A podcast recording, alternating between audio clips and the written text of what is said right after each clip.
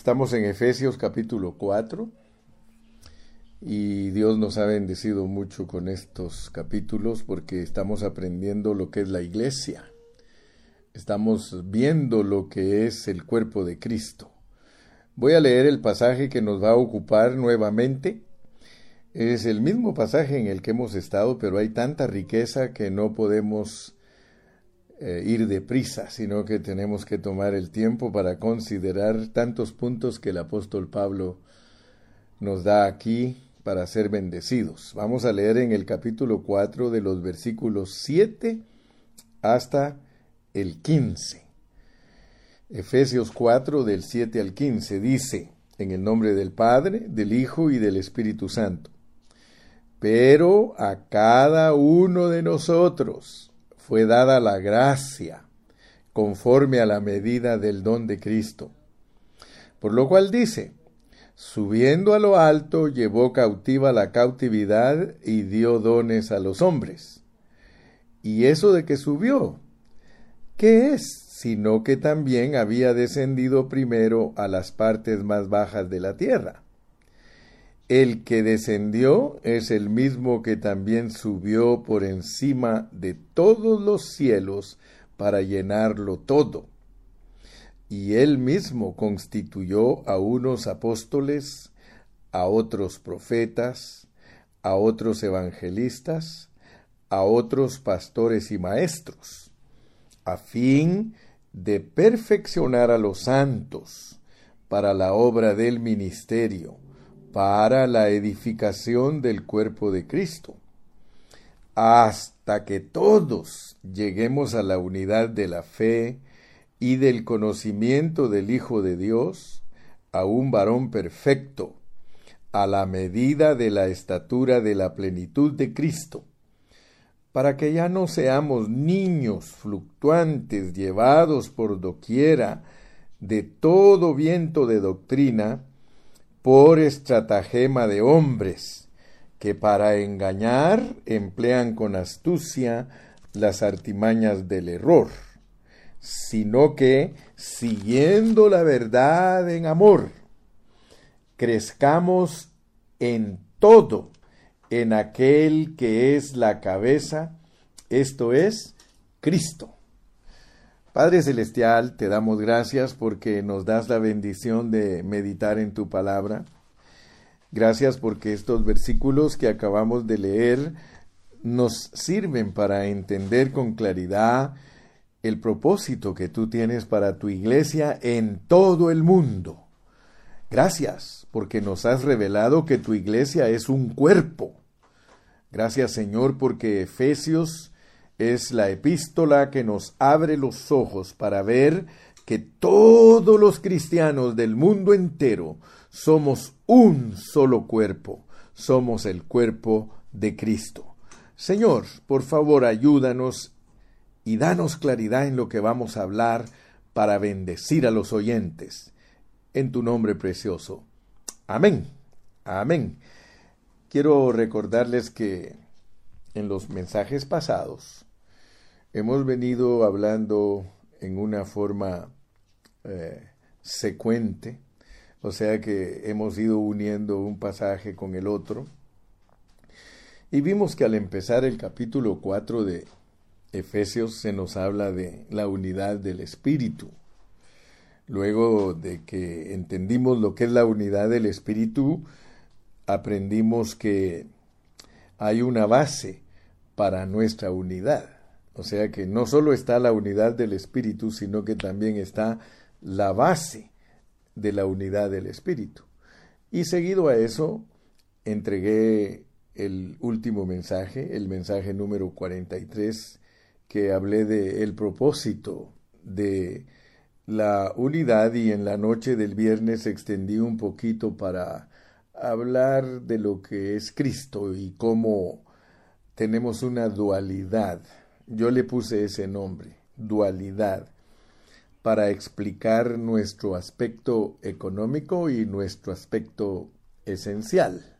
O sea que nosotros tenemos que entender que nosotros estamos en Cristo, dice Colosenses, que nuestra vida está escondida en Cristo. Eh, cuando estudiamos Colosenses hablamos de eso y lo hemos eh, citado nuevamente.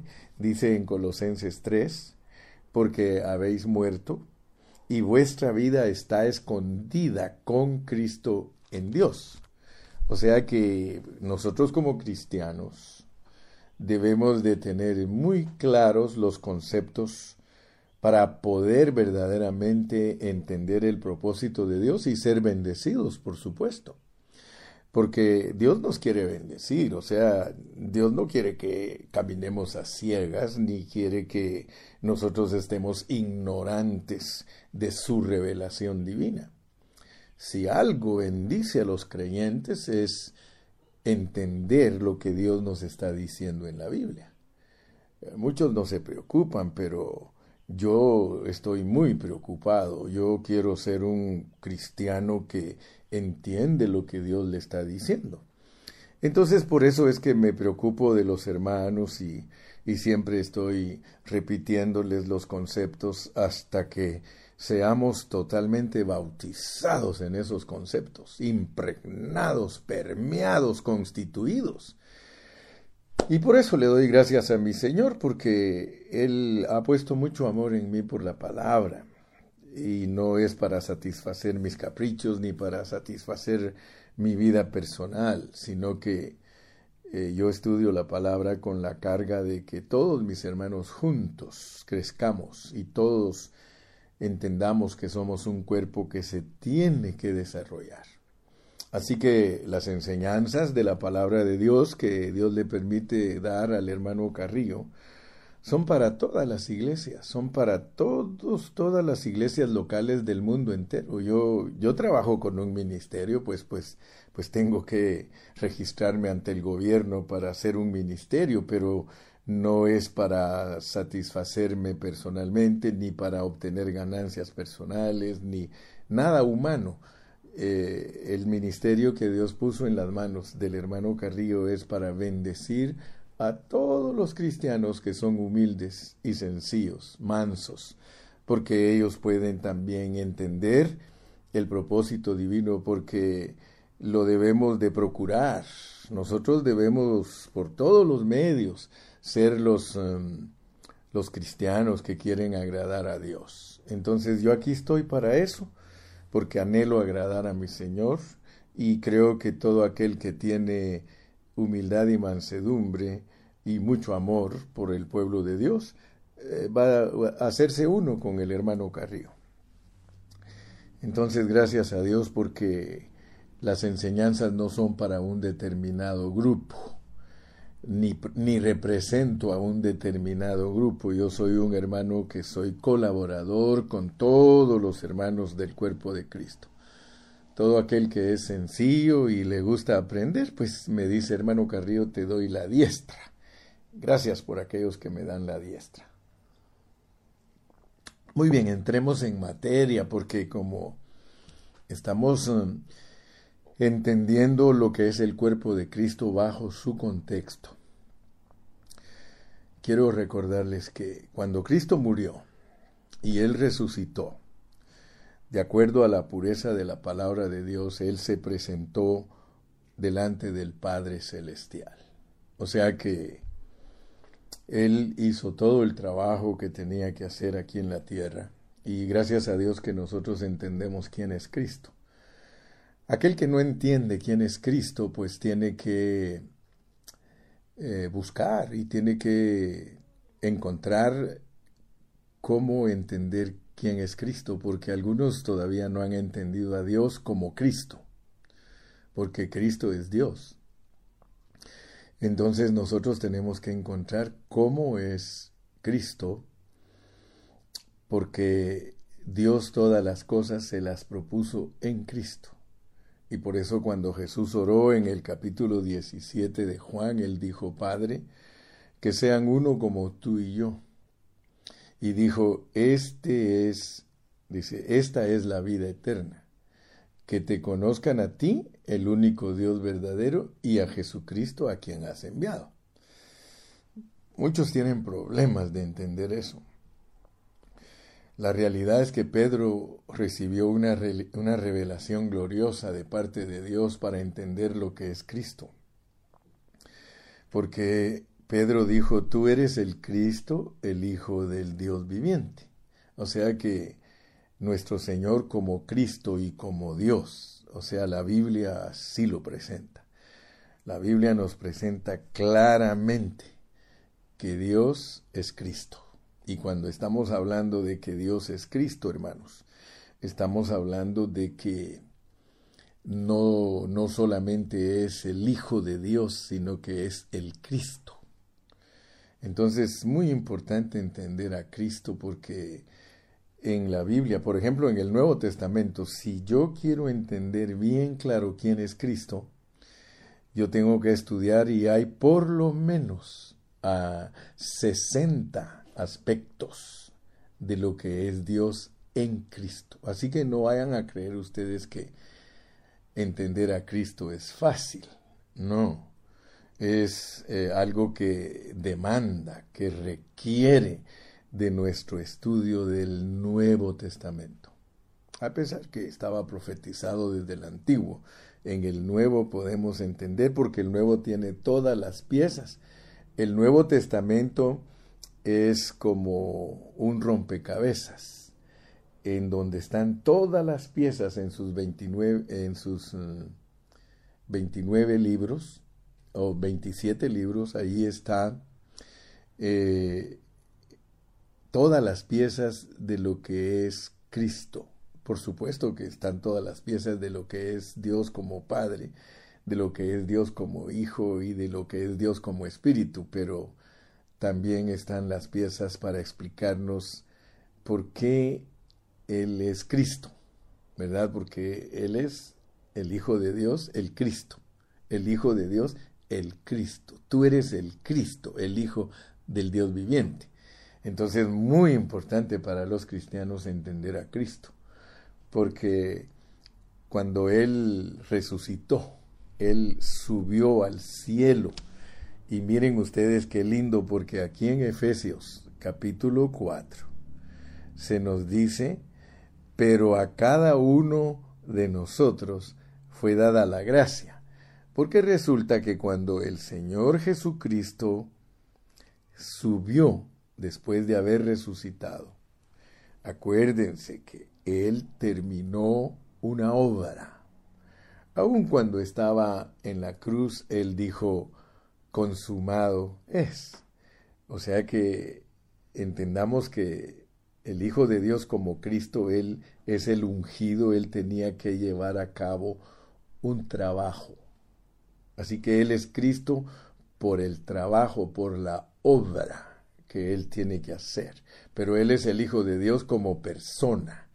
Pero como Cristo es el trabajo, él lleva ese título, el Cristo, por ser el enviado, por ser eh, el ungido, porque es el que va a cumplir el propósito de Dios.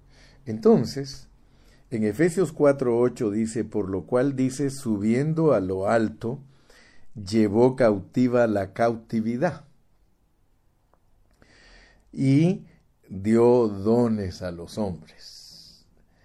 Aprendimos, aprendimos que antes de que nosotros fuéramos cautivados por Cristo, porque Él quiere que entendamos eso y por eso empieza en el capítulo 4, yo pues preso en el Señor, Él reconoce que Dios lo capturó y que ahora está preso en el Señor entonces Él quiere que nosotros entendamos que antes de que Dios nos capturara a nosotros, nosotros estábamos capturados por Satanás. Por eso éramos cautivos de Satanás.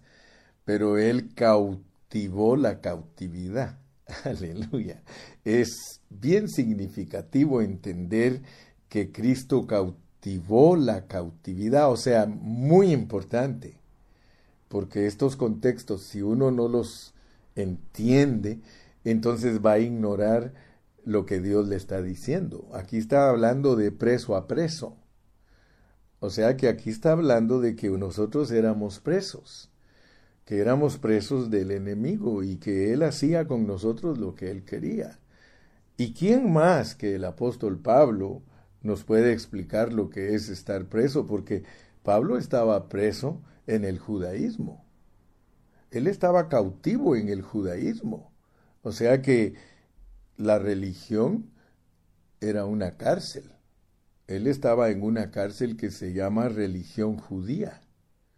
Así que no vayamos a creer que las cárceles solo son eh, vivir en pecado. No. Muchas clases de cárceles. El diablo ha inventado muchas clases de cárceles para tener presas a las personas. Pero Pablo, aquí, él reconoce que él era cautivo del diablo en la religión. Y dígame si no era cautivo del diablo, si él podía hasta matar gente en nombre de la religión. Él era asesino, él, él estaba persiguiendo a los cristianos genuinos para matarlos. Entonces él estaba preso en una religión que uno a veces en la religión cree que está haciendo la voluntad de Dios. Por eso es bien seria la religión y bien peligrosa, porque uno puede estar cautivo en ella. O cuando estudiemos Gálatas, cuando galatanciemos, cuando galatenciemos, nos vamos a dar cuenta lo que es estar presos en una religión. Por eso usted huyale a la religión. Entonces, el Señor Jesucristo habla de llevar cautiva la cautividad. Y ya hablamos en el mensaje pasado también que la razón por la cual el apóstol Pablo usa el ejemplo de la cautividad es porque está usando el Salmo 68. Y en el Salmo 68, 18, allí se habla de cómo los reyes cautivaban a sus eh, enemigos. O sea que cuando iban a la guerra ellos capturaban a sus enemigos y al capturarlos los volvían sus trabajadores. O sea que se convertían en servidores de sus captores. Entonces, por favor, métete al contexto para que entendamos bien a Pablo, así al final del mensaje, porque a veces hablo como 40 minutos para en 10 minutos aplicar verdaderamente lo que quiero decir. Así somos los predicadores, hablamos como 50 minutos y en los últimos 10 pues aplicamos lo que hablamos y ya se pega en el centro y la persona puede quedar ministrada. Muy bien. Entonces, mi amado, entendiendo que el Señor Jesucristo llevó cautiva la cautividad, eso lo logró en la cruz, porque en la cruz derrotó al diablo. Ahí no solo derrotó al mundo, al pecado, sino que allí derrotó a Satanás y le arrebató los cautivos. Se los quitó, pues, porque ni eran de él, no, no eran de Satanás. Los cautivos son cautivos de Dios. Así que se los quitó y en resurrección él llevaba a todo el cuerpo de Cristo. Por eso les dije, es importante entender estos contextos. Él llevaba a todos eh, puedo decirte que ahí vas tú y, y ahí va yo. Porque ese es el mensaje de Efesios, entender que fuimos criados y hechos en Cristo Jesús y que somos un séquito que el Señor está llevando en su viaje de eternidad a eternidad. Y el propósito de Dios, de Cristo es llevarnos de regreso a nuestra fuente. Nosotros tenemos que regresar al Padre de donde salimos. Entonces Él quiere que tú entiendas esto, porque esto es importante, que cuando se habla de que nosotros estamos en Cristo y presos en el Señor, estamos hablando de un conjunto de hombres. El nuevo hombre es un hombre corporativo. Y el Señor Jesucristo vino a hacer su itinerario, su ruta. Ustedes saben que Él vino de la eternidad, se encarnó, vivió 33 años y medio aquí en la tierra, ahí en, en Nazaret se crió, él murió en la cruz del Calvario, resucitó y dice la palabra de Dios que está sentado a la diestra del Padre. Pero lo tremendo es que la Biblia registra que este viaje lo estamos haciendo nosotros juntamente con él. Y por eso la Biblia, no idea del hermano Carrillo. La Biblia dice, la Biblia, no idea del hermano Carrillo. Por favor, a mí no me metas en tus asuntos. La Biblia declara que nosotros venimos en Cristo y que vivimos en Cristo y que nos morimos en Cristo y que resucitamos en Cristo y que nos han sentado en los lugares celestiales en Cristo. Y por eso fue que prediqué el último mensaje al aire libre, hablando acerca de nuestra dualidad en Cristo y hasta les pregunté, hermano, ¿podrías contestarte tú la pregunta de ¿por qué estás en el cielo, pero estás aquí en la tierra también? ¿Y por qué Cristo está en el cielo y está también aquí en la tierra? Entonces, ese es un misterio precioso que nosotros hemos aprendido al estudiar la Biblia y se llama coinherencia. Coinherencia. La coinherencia de Dios y Cristo es la misma coinherencia que tiene la Iglesia y Cristo. Nosotros estamos contenidos en Cristo y Cristo está contenido en nosotros. Eso se llama coinherencia. Hay dos palabras bien preciosas que aprendimos hace muchos años, la coinherencia y la coexistencia. La coexistencia del Padre y el Hijo es que los dos existen al mismo tiempo. Y la coinherencia es de que el Padre es el Hijo y el Hijo es el Padre. Por eso Él lo pudo decir claramente. Entonces, hablando nosotros de nuestra dualidad, nosotros fuimos presentados en Cristo. Tú ni siquiera habías nacido y ya estabas siendo presentado delante del Padre como la cautividad. O sea que, imagínate, nosotros ni siquiera habíamos nacido, pero hay un asunto, que de acuerdo a la pureza de la palabra, tú fuiste escogido y predestinado desde antes de la fundación del mundo, y a ti te pusieron en Cristo. El hecho de que no, no habías nacido cuando Él ya estaba cumpliendo su itinerario, no quiere decir que tú estabas excluido de ese itinerario. Entonces tienes que pedirle a Dios que te ayude y te abra tus ojos para ver cómo es esa realidad, porque eso lo presenta la Biblia como una realidad. ¿Acaso no has leído Romanos 8:29? A los que antes conoció, a estos también llamó, y a los que llamó, justificó, y a los que justificó, glorificó. O sea que Dios en su palabra nos pone todo ya terminado. Y eso me impresiona mucho a mí, porque cuando yo leo de la Nueva Jerusalén, yo tengo que verme ahí porque yo soy un producto terminado para Dios y de acuerdo a, Apocalipsis, yo estoy glorioso en la Nueva Jerusalén y soy victorioso y soy un hijo de Dios que fui, que fui transformado. Ahora, tú puedes decirme, hermano Carrillo, pero usted todavía no está transformado, pero eso no significa que, que no lo tengo ya. Yo ya lo tengo. Todas las cosas de nosotros los cristianos son por fe. Yo estoy terminado. ¿Y dónde estoy? En la Nueva Jerusalén. ¿Acaso no estoy sentado con Cristo en los lugares celestiales?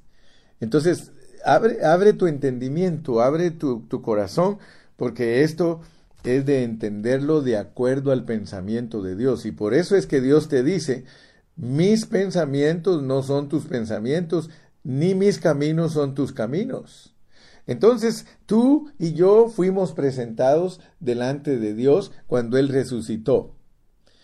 Y voy a pensar en voz alta, voy a pensar en voz alta. Tú sabes lo que quiero decir con eso. Pensando en voz alta. Fíjate, vino el Señor y llevó cautiva la cautividad. O sea que ahí no solo entiendes de que el haberte escogido y predestinado por un momentito ibas a estar en manos del diablo. Pero te iban a rescatar porque no tiene objetivo el escoger y predestinar si te hubieran dejado en las manos del diablo. Dios en su programa, Él te escogió y te predestinó y te puso un ratito en las manos del diablo. Eso lo hizo hasta con Adán. Adán lo creó él y luego le mandó ahí la pruebita para que Satanás lo hiciera caer. Entonces, por favor, mi hermano, metámonos bien a la palabra. Yo por eso le pido a Dios que me dé eh, paciencia para poder explicarla, porque si me desespero voy a decir cualquier cosa. Y yo no estoy aquí para decir cualquier cosa. Veníamos en Cristo. Y Él le dijo al Padre, Padre de los que me diste, ni uno solo se perdió. O sea que si tu vida está escondida con Cristo en Dios, a donde quiera que vaya Cristo, tú vas con Él. Si Cristo fue al infierno, quiere decir que tú fuiste con Él. Ahora, ¿quieres entender la experiencia de ir al infierno? ¿La ¿Quieres experimentarla?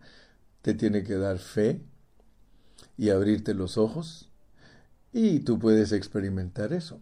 No te estoy hablando de esas historias que nos cuentan algunos hermanos. Yo fui al infierno. Mira, ni siquiera Pablo se atrevió a decir eso. Pablo no dijo yo fui al infierno, él dijo conozco un hombre en Cristo que fue al Hades.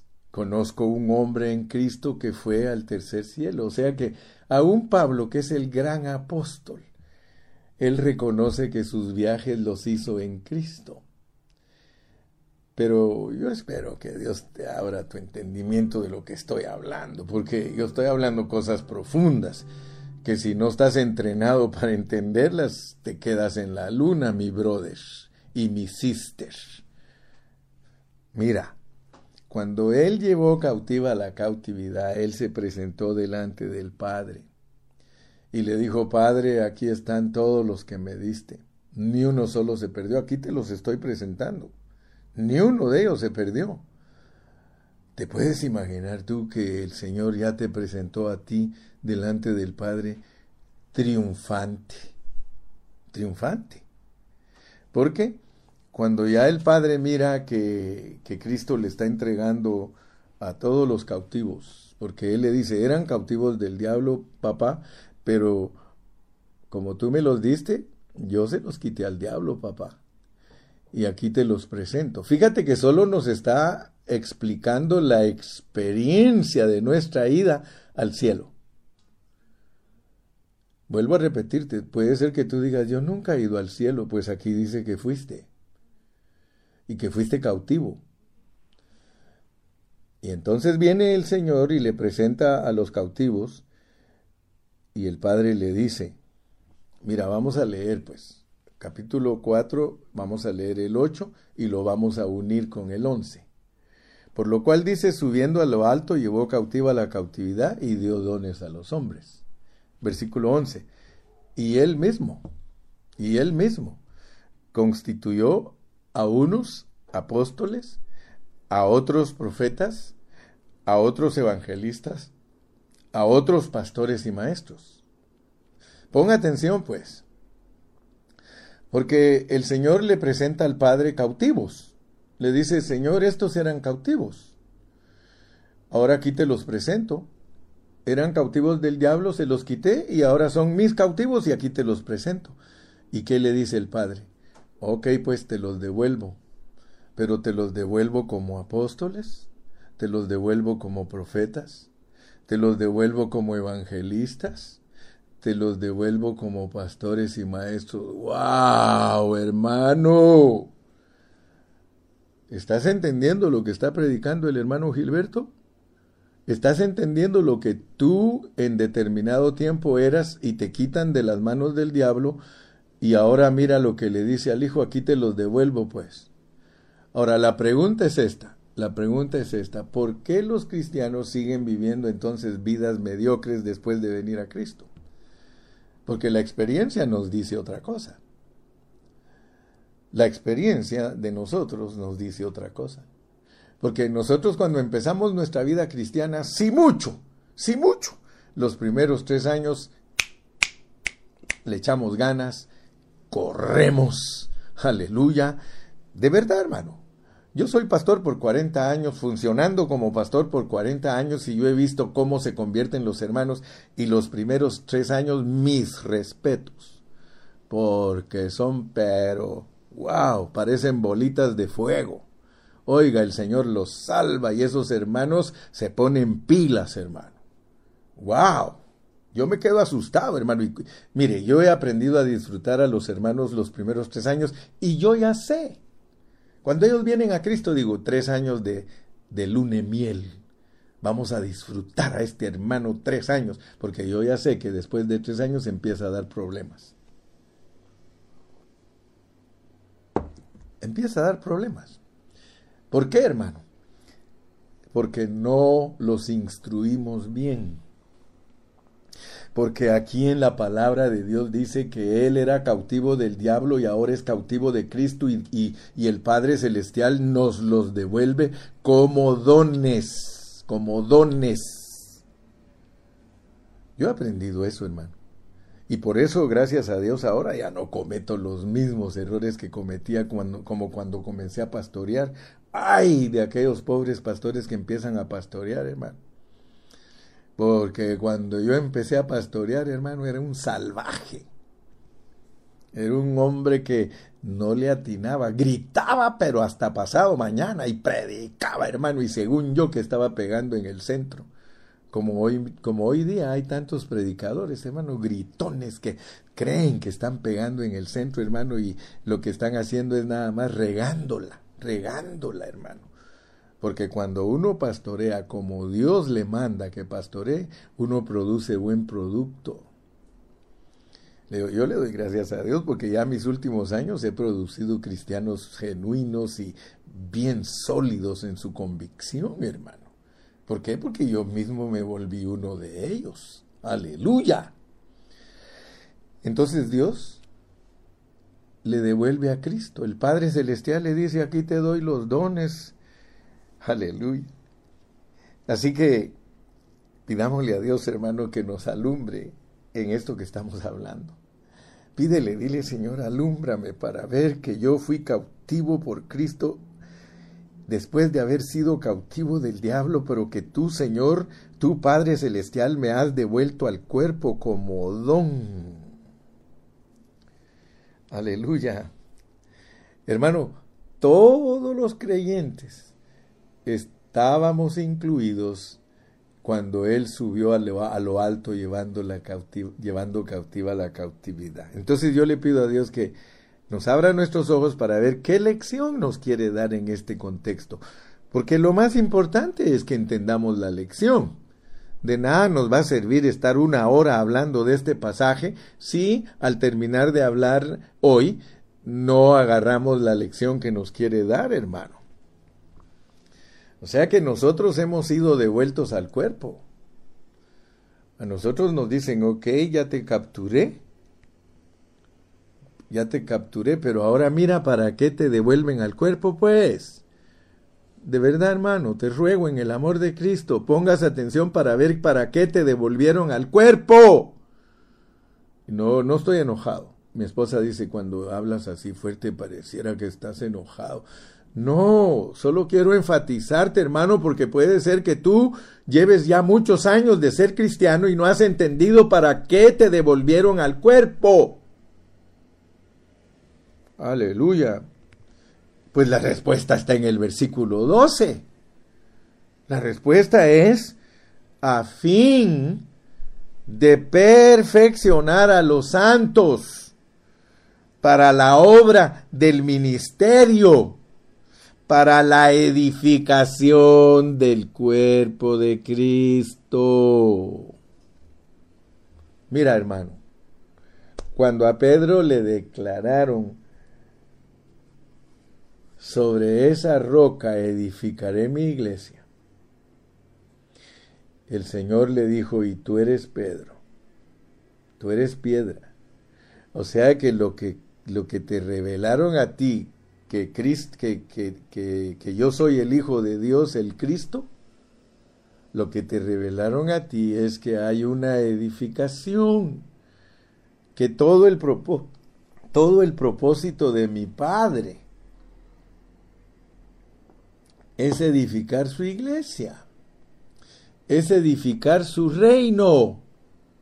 O sea que Dios te quiere usar a ti y a mí como los materiales para ser edificados sobre la roca que es Cristo. Pero escúchame, por favor, porque puede ser que tú seas, y te lo vuelvo a repetir, un cristiano de 20, 25 años y no estás siendo edificado porque no has entendido para qué te devolvieron al cuerpo. Y quiero decirte que lástima, lástima que estos pasajes los han usado los hermanos para cosas naturales, para asuntos naturales. Fíjate que de aquí de este pasaje, y, y, asústate por favor, mi hermano, asústate, porque de aquí, de este pasaje, los hermanos que estudiaron la Biblia antes que nosotros, dicen que estas son jerarquías. Yo quiero que por favor me pongas atención. Estos pasajes mal usados, los hermanos dijeron que habían jerarquías. Fíjate que aquí de acuerdo al contexto, los dones son para que Cristo edifique su iglesia. Para eso son los dones. Mira el, versículo 16, que es el contexto. De quien todo el cuerpo, bien concertado y unido entre sí, por todas las coyunturas que se ayudan mutuamente, según la actividad propia de cada miembro recibe su crecimiento para ir edificándose. Ahora, fíjate pues,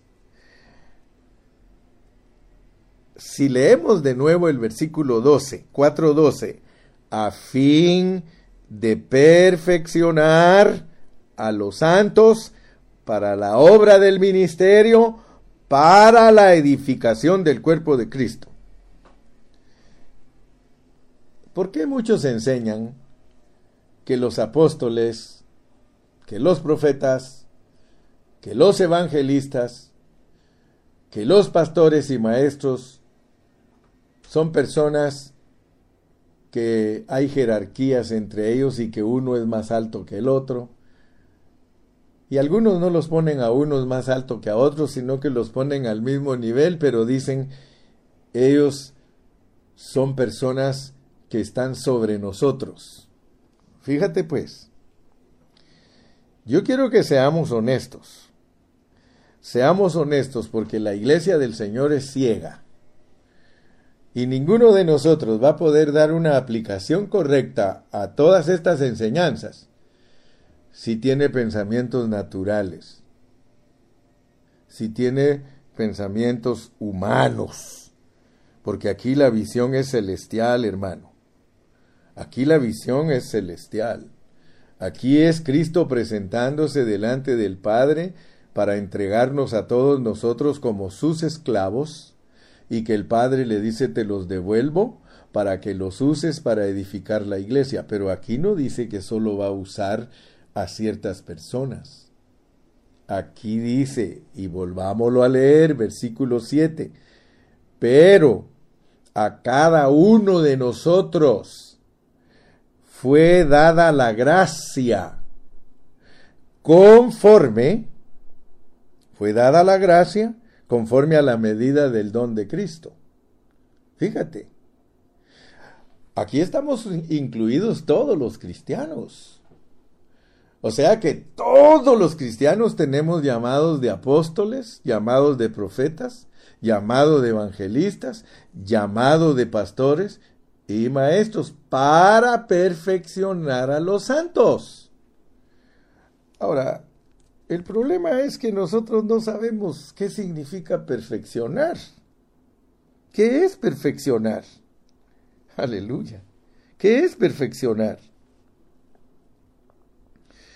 Fíjate que si nosotros no le ponemos atención a estos versículos, no vamos a entender qué significa perfeccionar.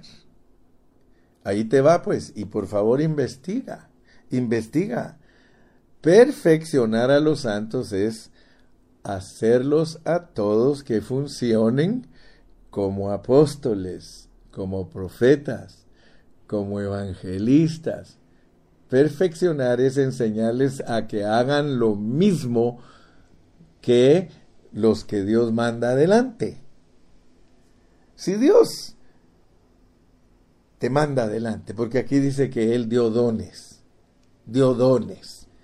En otras palabras, ok, este era cautivo del diablo, ahora lo voy a hacer un don del cuerpo de Cristo. ¿Y por qué crees que Pablo está hablando aquí de esta manera? Porque Él era un don. Él fue un don. Cuando a todos nosotros nos presentaron allí, en el, en el santuario celestial, cuando, cuando nos presentaron para que nosotros nos recibieran en el cuerpo como dones, allí íbamos todos. Allí iba Pablo. Pablo estaba en la tierra, pero el Señor ya lo estaba presentando en el trono.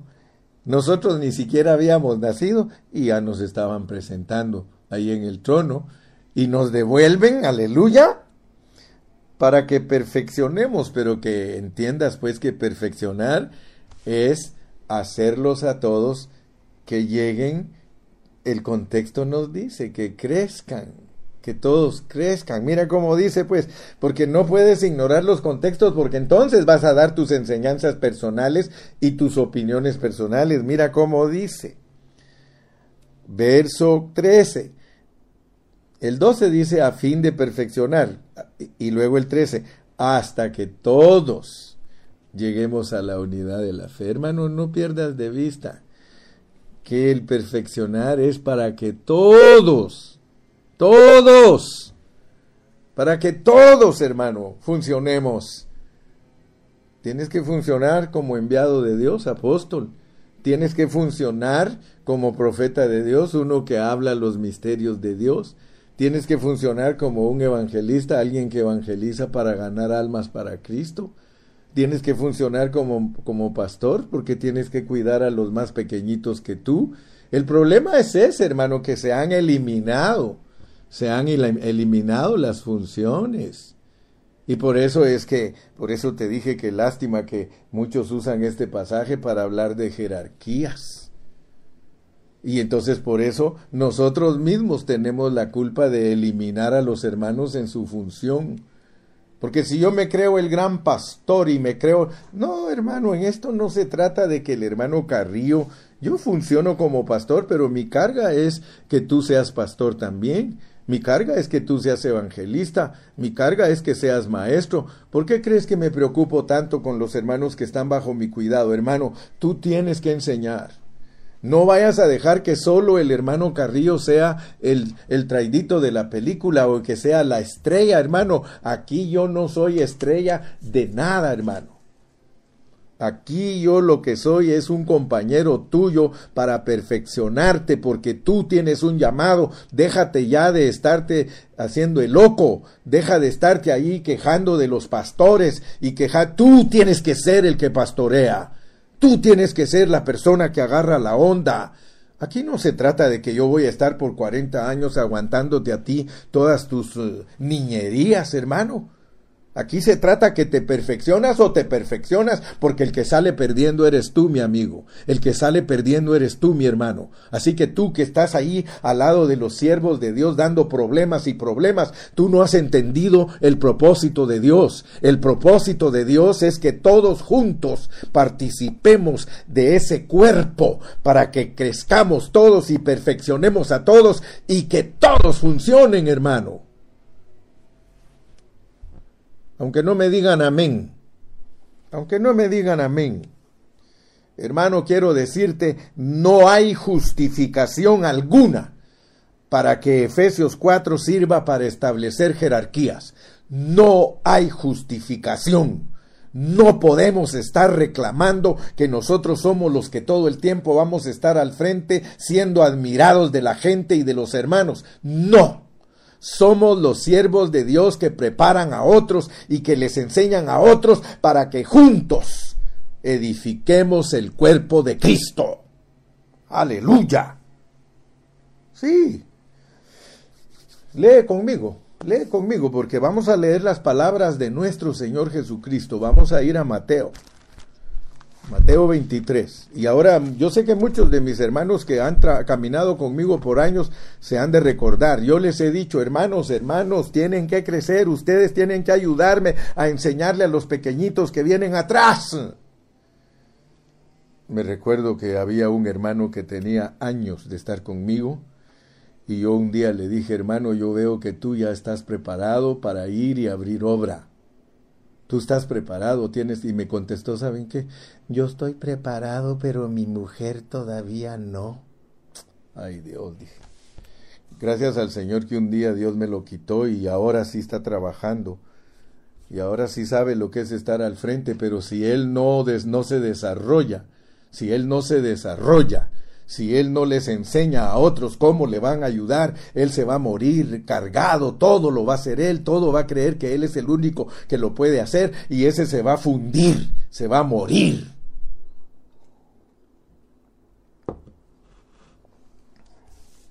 Aleluya. Bendito sea el nombre de Jesús. Todos los hermanos deben de ayudar en la obra todos los hermanos deben de funcionar. Mira cómo dice en Mateo 23, versículos del 8 al 10. Mateo 23, palabras del Señor Jesucristo. Mateo 23, versículos del 8 al 10. Pero vosotros, pero vosotros, no querráis que os llamen rabí. A mí no me llamen rabí, hermano. A mí no me digan apóstol, por favor, hermano. Yo soy el hermano Carrillo y soy tu lija. Eso sí soy, soy tu lija. Yo soy una persona que Dios te ha puesto en el camino para que te exija y que te desafíe, para que crezcas en el conocimiento de Jesucristo. Pero vosotros no querráis que os llamen rabí, porque uno es vuestro rabí, el Cristo, el Cristo. Y todos vosotros sois hermanos, hermanos y no llaméis papa, y no llaméis papa a nadie en la tierra, porque uno es vuestro papa, el que está en los cielos. Ni seáis llamados preceptores, porque uno es vuestro preceptor, el Cristo. ¿Sabes qué está diciendo el Señor Jesús? Ustedes todos son del mismo nivel. Yo le doy gracias a Dios, hermano, porque yo no me creo más que ningún hermano. Yo no me creo más que ningún hermano. Cuando algún hermano dice, es que este hermano Carrillo, le digo, mira, you and me are at the same level. Tú y yo estamos al mismo nivel y más te vale, le digo, que aprendas hacer el trabajo como lo hago yo para que tú también lo hagas.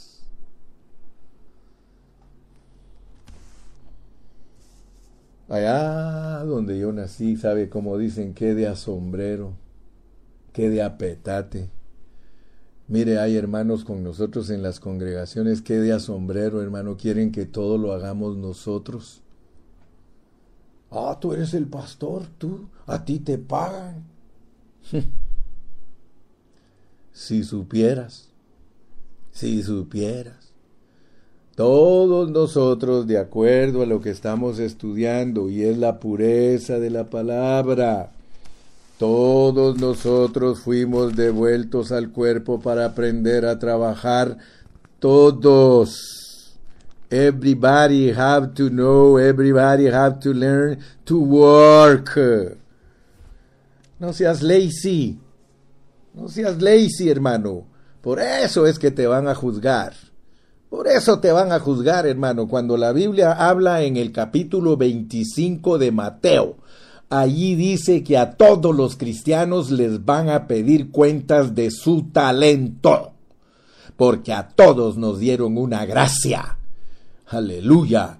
Entonces, hermano, por favor, ya déjame de estar diciendo que te conformas estar sentado todo el tiempo oyendo mensajes, que te conformas todo el tiempo estar allí, aleluya, gloria a Dios, a trabajar, chato, a trabajar, ocúpese, no sean ocioso, ocúpese, usted tiene que tener una célula en su casa, usted tiene que enseñar.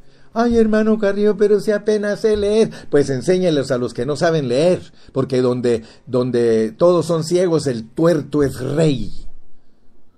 Así que, come on, come on, let's work, don't be lazy, let's work, hermano, no te conformes. Tanto trabajo que hay que hacer, tanto trabajo, mucho trabajo lot of work. There is a lot of work in the body of Christ. Aleluya. Entonces, hermanos, debemos de ser sinceros. Seamos sinceros. Seamos sinceros porque resulta que nosotros estamos llevando con nosotros doctrinas católicas. Nosotros llevamos dentro de nosotros hasta en la sangre a la Iglesia Católica, hermano, y por eso es que somos como somos porque allá nos tenían como mudos delante de los ídolos. Y por eso es que ahora no respondemos a la realidad del Evangelio. Seamos justos, seamos francos, seamos sinceros, hermano. Yo le voy a decir, la Iglesia Católica enseñó un error grandísimo que la Iglesia Evangélica no lo ha podido sacar. Tenemos años de ser protestantes y no hemos podido sacar las enseñanzas de la Iglesia católica, de la Iglesia caótica, te iba a decir, de la Iglesia católica.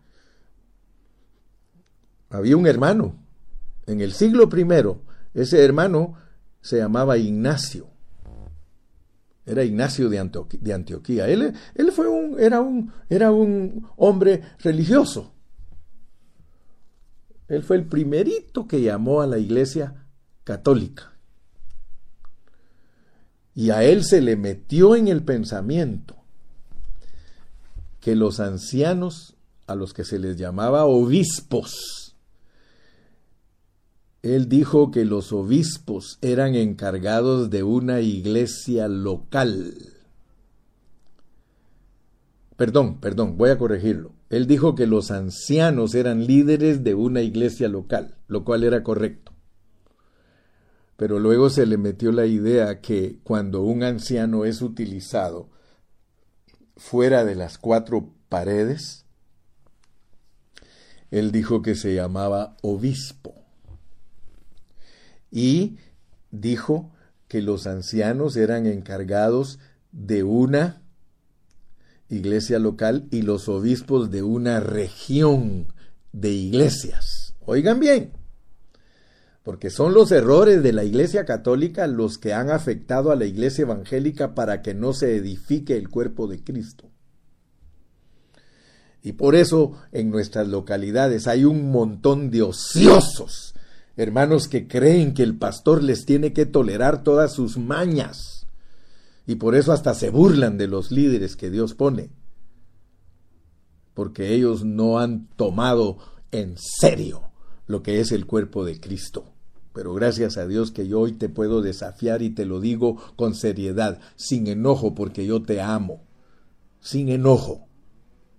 Yo te amo, mi hermano. Y porque te amo te digo la verdad.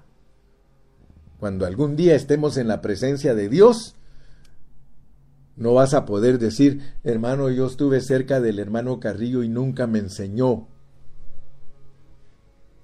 Ahí te voy a decir, mentiroso. Yo te enseñé que tenías que trabajar en la vida de la iglesia, pero nunca quisiste. Te conformaste con tu talentito esconderlo. Ignacio después dijo que no solamente habían obispos, puso arzobispos. y ellos empezaron a moverse en ese sistema. Desde el año, Ignacio se murió en el año 107.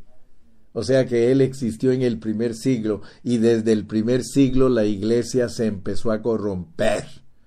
Así que no me vengan con cuentos de decirme que la iglesia católica es la iglesia madre, que ¿cómo van a creer? Dios nunca ha tenido tal iglesia madre. Dios lo que sí ha tenido es cristianos correctos y cristianos incorrectos, cristianos normales y cristianos anormales. Eso es lo que ha existido desde el principio. Así que no me digan que nosotros los protestantes salimos de la iglesia madre y que la iglesia madre es la que tiene razón. ¿Cómo van a creer ustedes? ¿Cómo va a creer que alguien que se pone corrupto o se vuelve corrupto, y apóstata nos digan que a esa madre tenemos que, que, que pertenecer? Eso no puede ser. Nosotros pertenecemos a la pureza de la palabra de Dios en cualquier tiempo que existamos y solamente Dios nos puede abrir los ojos para que hagamos su voluntad y solamente Dios nos puede dar esa bendición de poder ver lo que Él ve. Aleluya. Entonces, amado hermano, quiero que seamos sinceros, porque ahí nació la degradación en la iglesia, arzobispo, cardenal, hasta llegar a papa. Imagínate lo que Cristo prohibió. Lo que Cristo prohibió el hombre humanamente y con sus conceptos lo, lo practica. Ahora, yo le digo una cosa, hermano, ¿por qué Martín Lutero en la Reforma no abolió las jerarquías entendiendo la pureza de la palabra de Cristo? ¿Por qué no lo hizo?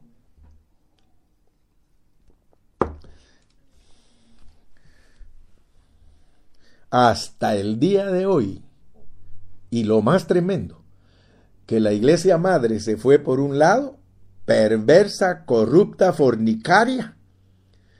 Pero las iglesitas que salieron de ella de la reforma se llevaron todo el sistema viciado y no se han podido deshacer de él. Hoy mismo, en muchos lugares, hay hermanos que reclaman ser apóstoles de una misión. Y espérate, no estoy diciendo que no pueden ser. Yo no te estoy diciendo que no pueden ser. Porque hay errores garrafales que son más modernos. Te voy a hablar de otro error garrafal más moderno. Y fue a principios, a principios del siglo XIX. A principios del siglo XIX había un hermano, un hermano inglés o americano que se llamaba John Nelson Darby. Y John Nelson Darby, en vez de ayudar a que se corrijan las situaciones, las empeoró. Porque él dijo, en el principios del siglo XIX, dijo que la era apostólica se acabó en el primer siglo. Y por eso hay muchos hermanos que no creen que hay apóstoles. Fíjate lo que te estoy diciendo, porque yo quiero que tú seas una persona bíblica, una persona sana, una persona centrada en la palabra del Señor. Porque Nelson Darby, él cometió otro error garrafal como se cometió al principio diciendo que la era apostólica se acabó desde el primer siglo y que ya después del primer siglo no hay apóstoles y por eso tú vas a encontrar un montón de predicadores, un montón de predicadores diciendo, no hay apóstoles, no hay apóstoles, no, que esto y aquí, los únicos doce son estos y que aquí, que allá y todo. Y así que se volvieron dos extremos de enseñanza. Tenemos a los hermanos que enseñan que no hay apóstoles, seguidores de John Darby, John Nelson Darby, y tenemos a los que enseñan eh, que sí hay apóstoles, o perdón, como lo dije, voy a volverlo a repetir. Tenemos dos extremos. Tenemos el extremo de creer que no hay apóstoles y tenemos el otro extremo de los que se creen apóstoles y que en este tiempo usan tarjetita diciendo, aquí está mi tarjetita, soy el apóstol fulano. o que se ponen en el programa apóstol fulano. Hermano, yo no estoy negando como Darwin que yo no estoy diciendo que ya se acabó la, la, era apostólica, si la era apostólica es toda para el Nuevo Testamento. Pero yo sí te voy a enseñar a que uses bien los contextos, hermano. Aquí, en este contexto, y él mismo constituyó a unos apóstoles, a otros profetas, a otros evangelistas, a otros pastores y maestros. Son los dones que el Padre le devolvió a la iglesia para que perfeccionen a los santos, para que todos los santos puedan participar en estas funciones. Hermano, es bien importante entender la diferencia entre vida y función. Es muy importante, hermano. En la Biblia, en el Nuevo Testamento, el que no entiende esas palabras vida y función, se va a confundir. Yo no estoy predicando que no hay apóstoles, hermano. Yo lo que estoy predicando es que no son títulos. No se puede uno poner el título porque entonces, hermano, todos, todos tendrían que ponérselo. Si en la congregación donde yo estoy hay 200 hermanos, ahí hay 200 apóstoles, hermano. Y ahí hay 200 profetas, y ahí hay 200 evangelistas, y ahí hay 200 pastores, y ahí hay 200 maestros, porque hay que perfeccionarlos para que lleguen a esa estatura, porque la estatura es llegar a ser eso. Te lo voy a poner un poquito más fácil para que no te me confundas, pues. Yo era profesor de matemáticas cuando mi profesor de matemáticas me enseñó a mí matemáticas, él me estaba perfeccionando. ¿Para qué me estaba perfeccionando mi profesor? Para que yo fuera profesor de matemáticas. Entonces, un día llegué a ser profesor de matemáticas. Pero ¿qué hubiese pasado? ¿Qué hubiese pasado?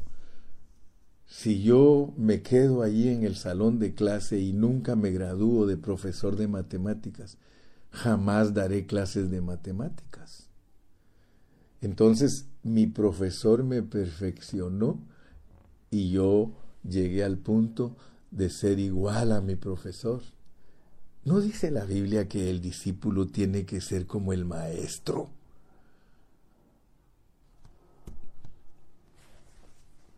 Aleluya. Hermanos, nosotros debemos de prestar mucha atención a la vida y a la función.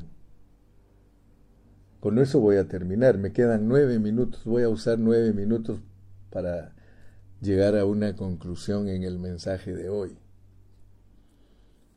Vida y función. Cuando a una mamá le nace un niño, esa mamá tiene que transmitirle vida a su hijo para que no se le vaya a morir. Ahora, ¿cómo le transmite ella vida a su hijo? Dicen en Guatemala, le da chiche, le da pecho, le da para que mame, lo vitamina, le da vida, ella le da su vida, le tiene que transmitir vida, de lo contrario ese niño no va a crecer.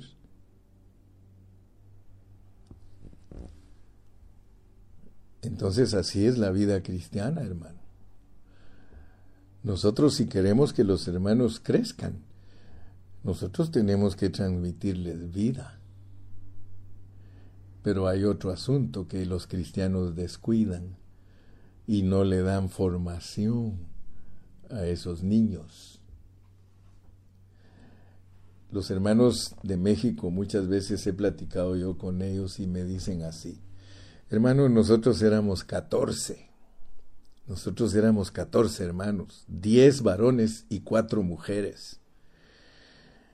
Y ninguno de nosotros aprendió a leer, hermano porque nuestros viejos, o más bien dicho nuestro viejo, desde que estábamos chiquitos nos mandó al campo, a trabajar al campo, y no nos mandaron a la escuela.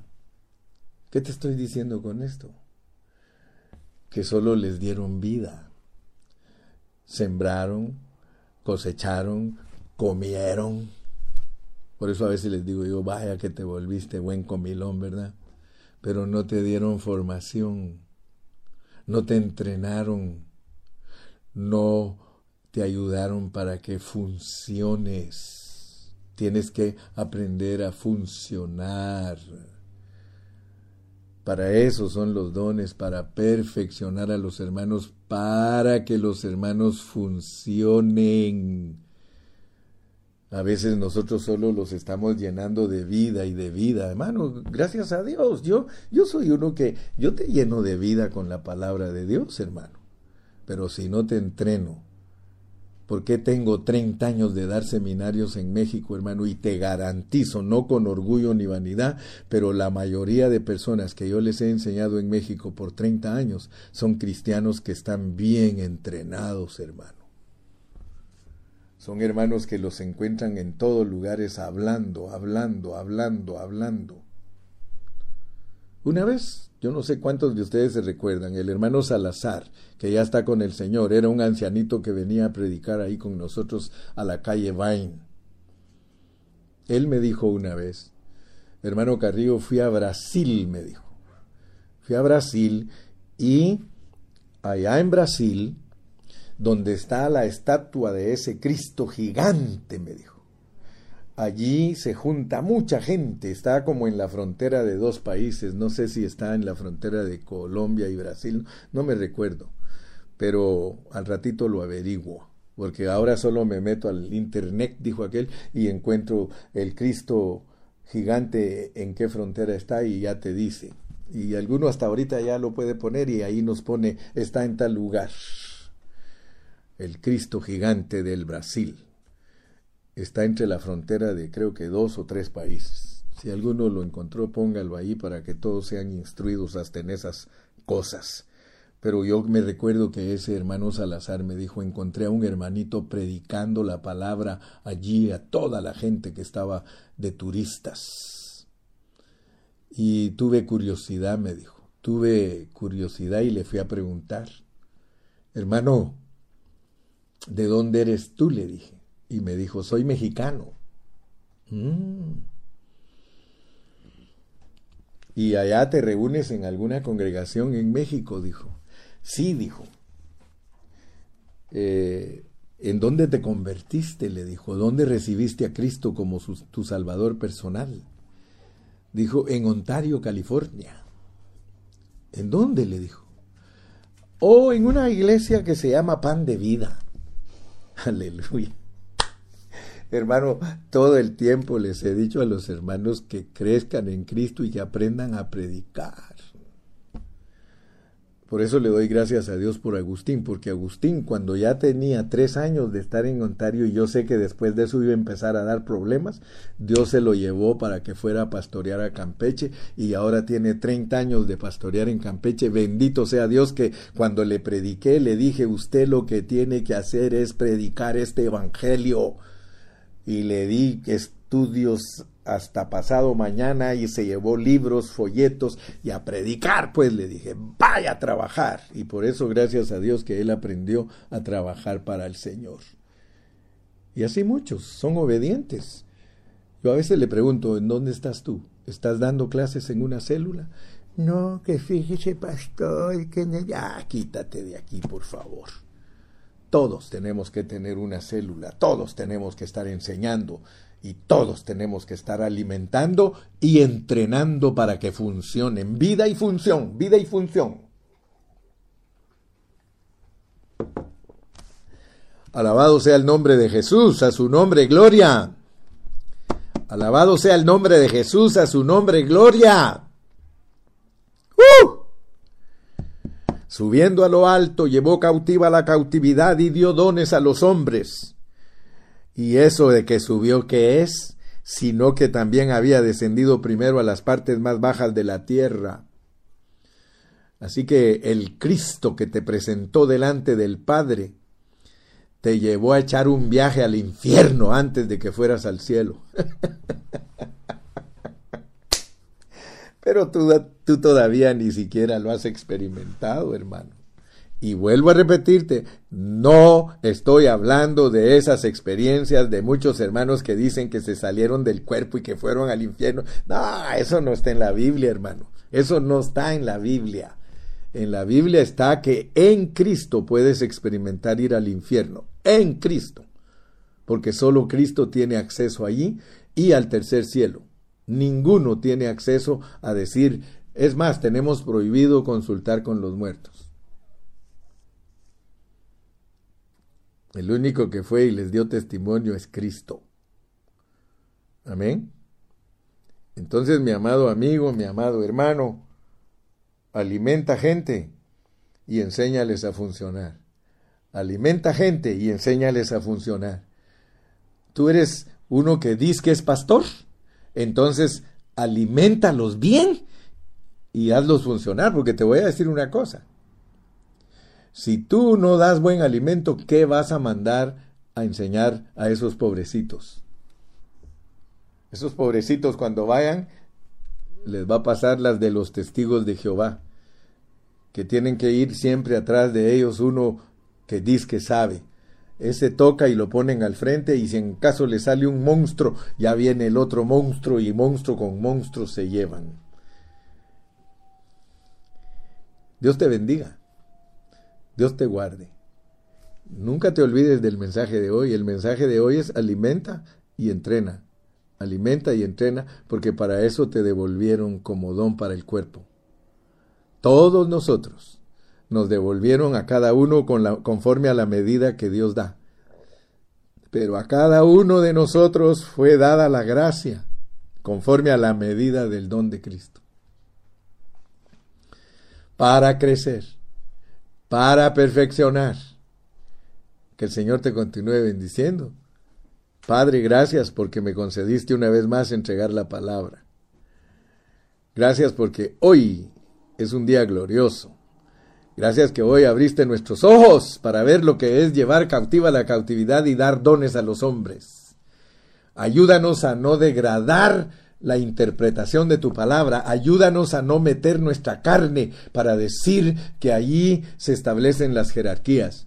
Ayúdanos, Padre, que es para ver que todos tenemos que ser perfeccionados y llegar a la estatura. Todos.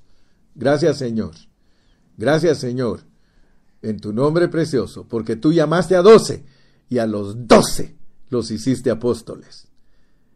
Y aún al que se ahorcó. Señor, gracias. Gracias, Padre, en tu nombre precioso. Y el pueblo de Dios dice,